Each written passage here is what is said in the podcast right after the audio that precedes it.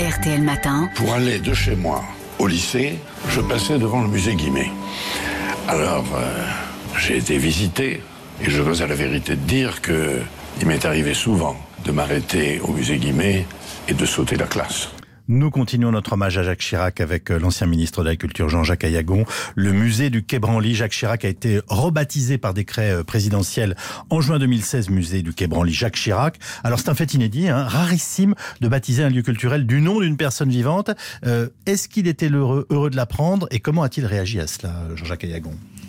Il, a, il a accueilli cette décision avec simplicité, humilité. Vous savez, il s'était déjà retiré très très oui. largement de la vie publique. On ne le voyait plus. Euh, en effet, on a toujours estimé qu'il y avait une forme d'anomalie à donner le nom euh, d'une un, grande personnalité à un bâtiment public avant, avant sa disparition. Mais Jacques Chirac était, était sorti de la vie publique et donc il n'y avait plus pour lui d'enjeu euh, politicien. Euh, je crois qu'il a accueilli cette décision euh, qu'il n'a pas sollicité. Ce n'est pas lui qui l'a qui sollicité avec beaucoup de, de, gratitude pour le président de la République et euh, beaucoup de beaucoup de simplicité. D'ailleurs, c'était toujours une cérémonie quand il venait voir les principales expositions euh, du musée, m'a dit son président Stéphane Martin.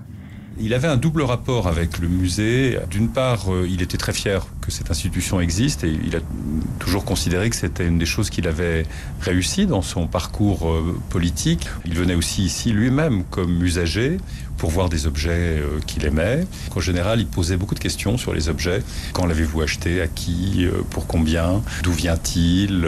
Il était beaucoup intervenu comme président de la République avant même que la création du musée du Quai Branly soit même envisagée quand euh, il était Premier ministre, pour l'acquisition de la collection Barbier-Muller d'Indonésie. Donc il s'est toujours intéressé à cette section et je me souviens par exemple d'une visite où il, il a tourné pendant très longtemps autour du grand tambour d'Ongsong Jean-Jacques Ayagon, euh, vous qui êtes à la fois l'ami et, l'ancien ministre de la Culture du, président Chirac, il était sensible à la beauté des objets, il s'intéressait à leur signification, vous nous l'avez expliqué, et surtout, on le dit euh, rarement, il adorait les toucher.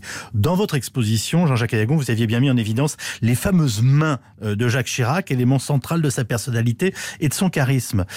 Vous diriez que c'est par le toucher qu'il entrait en relation avec le monde, ou en tout cas avec ces mondes c'est il y avait chez lui une sorte de sensualité dans la relation avec les œuvres. En effet, il aimait les toucher. Je l'ai souvent vu dans des musées, notamment en Chine, euh, demander qu'on l'autorise à prendre en main un objet. Alors, il revêtait des gants euh, de façon à les protéger, mais il les palpait, il les examinait euh, sous toute leur, euh, toute, euh, toute leur face. Il avait besoin de ce contact, mais de façon beaucoup plus générale, avec les gens également. Il était extrêmement, extrêmement physique.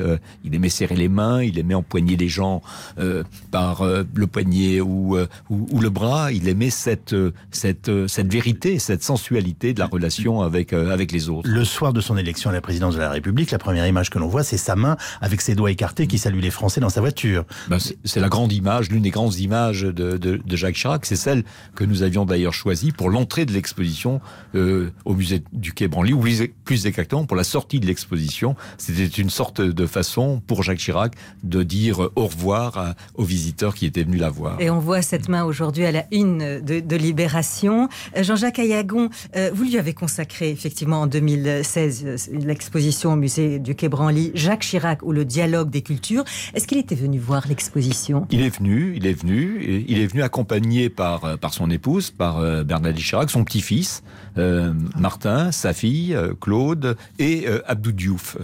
Euh, l'ancien président du Sénégal. L'ancien président du Sénégal auquel il était très lié.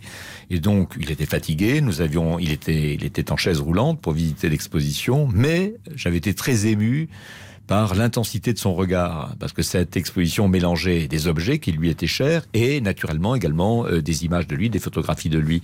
Et notamment quand nous sommes passés devant euh, les vitrines qui évoquaient sa jeunesse, où il y avait quelques photographies du Jacques Chirac jeune, enfant encore, avec, euh, avec sa mère et son père, j'ai vu une immense émotion envahir son, son, son, son, son visage et son regard. C'était une sorte de récapitulation de son existence à laquelle il était en train lui-même d'assister. Alors sans être indiscrète, euh, vous avez forcément conservé quelque chose euh, de Jacques Chirac. C'est quoi? Une photo, une lettre, un objet qui incarnerait le souvenir de votre relation?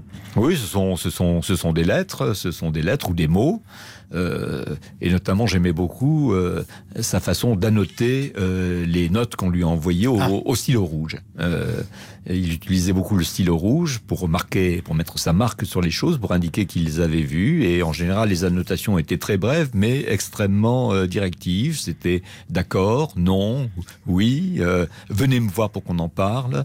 Euh, tout ça de sa grande écriture, euh, sa grande écriture extrêmement, extrêmement souple. Voilà, donc j'ai conservé quelques-uns de ces, de ces mots, quelques photographies naturellement euh, également. Et pour tout savoir sur le parcours effectivement euh, culturel de Jacques Chirac. Il y a ce catalogue de votre exposition, Jacques Chirac ou le dialogue des cultures. C'est aux éditions Flammarion et Musée du Quai Branly. En fait, on se rend compte que Jacques Chirac reste un mystère, même dans ses curiosités intellectuelles et finalement intimes. Nous vous remercions infiniment, Jean-Jacques Ayagon, d'avoir euh, passé cette demi-heure avec nous dans Laissez-vous tenter pour parler des passions artistiques de Jacques Chirac, parfois méconnues. Euh, merci beaucoup d'avoir euh, à cette matinale et cette édition spéciale. Dans quelques instants, on va retrouver sur l'antenne d'RTL Julien Courbet.